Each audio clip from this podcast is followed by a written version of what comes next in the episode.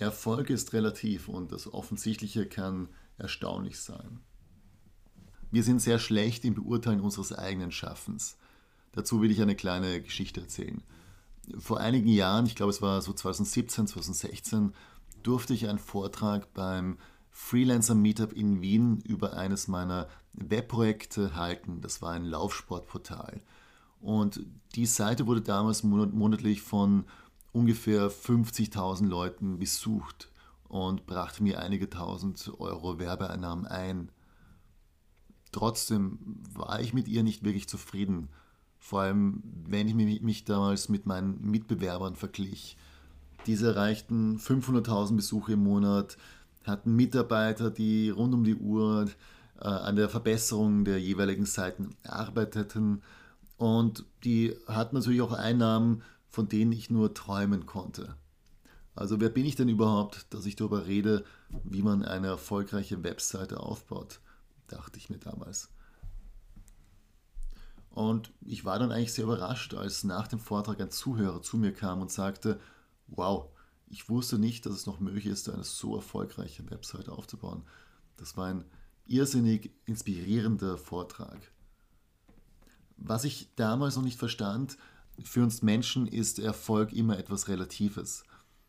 Außerdem sind diejenigen Sachen, die für uns normal und alltäglich sind, für andere Mitmenschen oft erstaunlich. Solange wir beispielsweise einem monatlichen Gehaltscheck hinterherlaufen, bewundern wir Leute, die es geschafft haben, eine Million zu verdienen. Aber ähm, angenommen, du schaffst es, Millionär zu werden, wirst du darüber glücklich sein? Vermutlich weitaus weniger, als du es dir erhofft hast. Denn nun kennst du Leute, die vielleicht 10 Millionen Euro schwer sind und diese schauen wiederum auf die Superreichen mit mehr als 100 Millionen Euro Vermögen.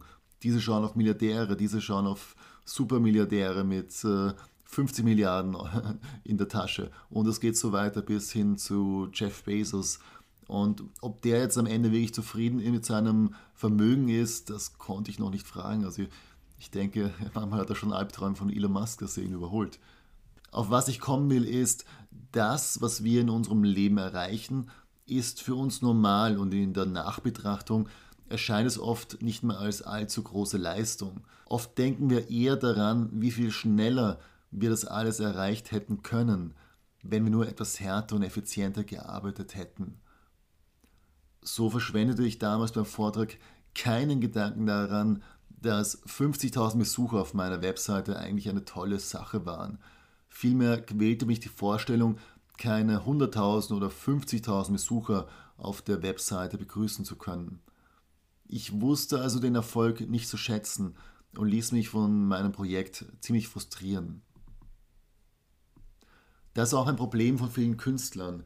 Die Werke von anderen überraschen sie, geben ihnen neue Sichtweisen und Erkenntnisse. Im Vergleich dazu verblassen die eigenen Kreationen, weil sie für sich selbst banal wirken, weder erstaunen noch neue Erkenntnisse hervorbringen und eigentlich nur das Offensichtliche ansprechen. Aber das ist ja ein Denkfehler. Die eigenen Gedanken und Einfälle sind für uns etwas Alltägliches, etwas Offensichtliches aber es ist uns manchmal gar nicht bewusst, dass andere Menschen einen anderen Background haben und ganz anders denken als wir selbst. Eben weil wir alle unterschiedlich sind, können wir andere Menschen inspirieren und überraschen, auch wenn wir denken, dass alles, was wir sagen und erschaffen, banal oder abgedroschen ist. Also was für dich offensichtlich ist, kann für andere erstaunlich sein. Genauso wie wir unseren eigenen Erfolg selbst nur schlecht beurteilen können, sind wir meistens auch nicht gut darin, unsere eigenen Kreationen zu bewerten. Die Lösung, dazu habe ich natürlich jetzt kein Geheimrezept, aber vielleicht ist die Lösung auch sehr banal. Einfach, vielleicht liegt sie einfach darin, dass wir Dinge erschaffen, der Welt zeigen und eben dieser Welt das Urteil über die Qualität überlassen. Natürlich werden jetzt einige in den Kommentaren darauf hinweisen, dass es doch sehr viele Menschen gibt, die einem ihre Erfolge, Leistungen und Werke ständig unter die Nase reiben. Andererseits machen diese Leute das nicht auch deshalb, weil sie sich nicht sicher sind, wie groß ihre Leistung tatsächlich war? Das ist die Frage der Woche. Was ist deine Meinung dazu? Vielen Dank, dass du dabei warst beim Philipp Stelz Podcast und ich hoffe, dass ich auch bald wieder beim nächsten Podcast begrüßen kann. Alles Gute, bis bald.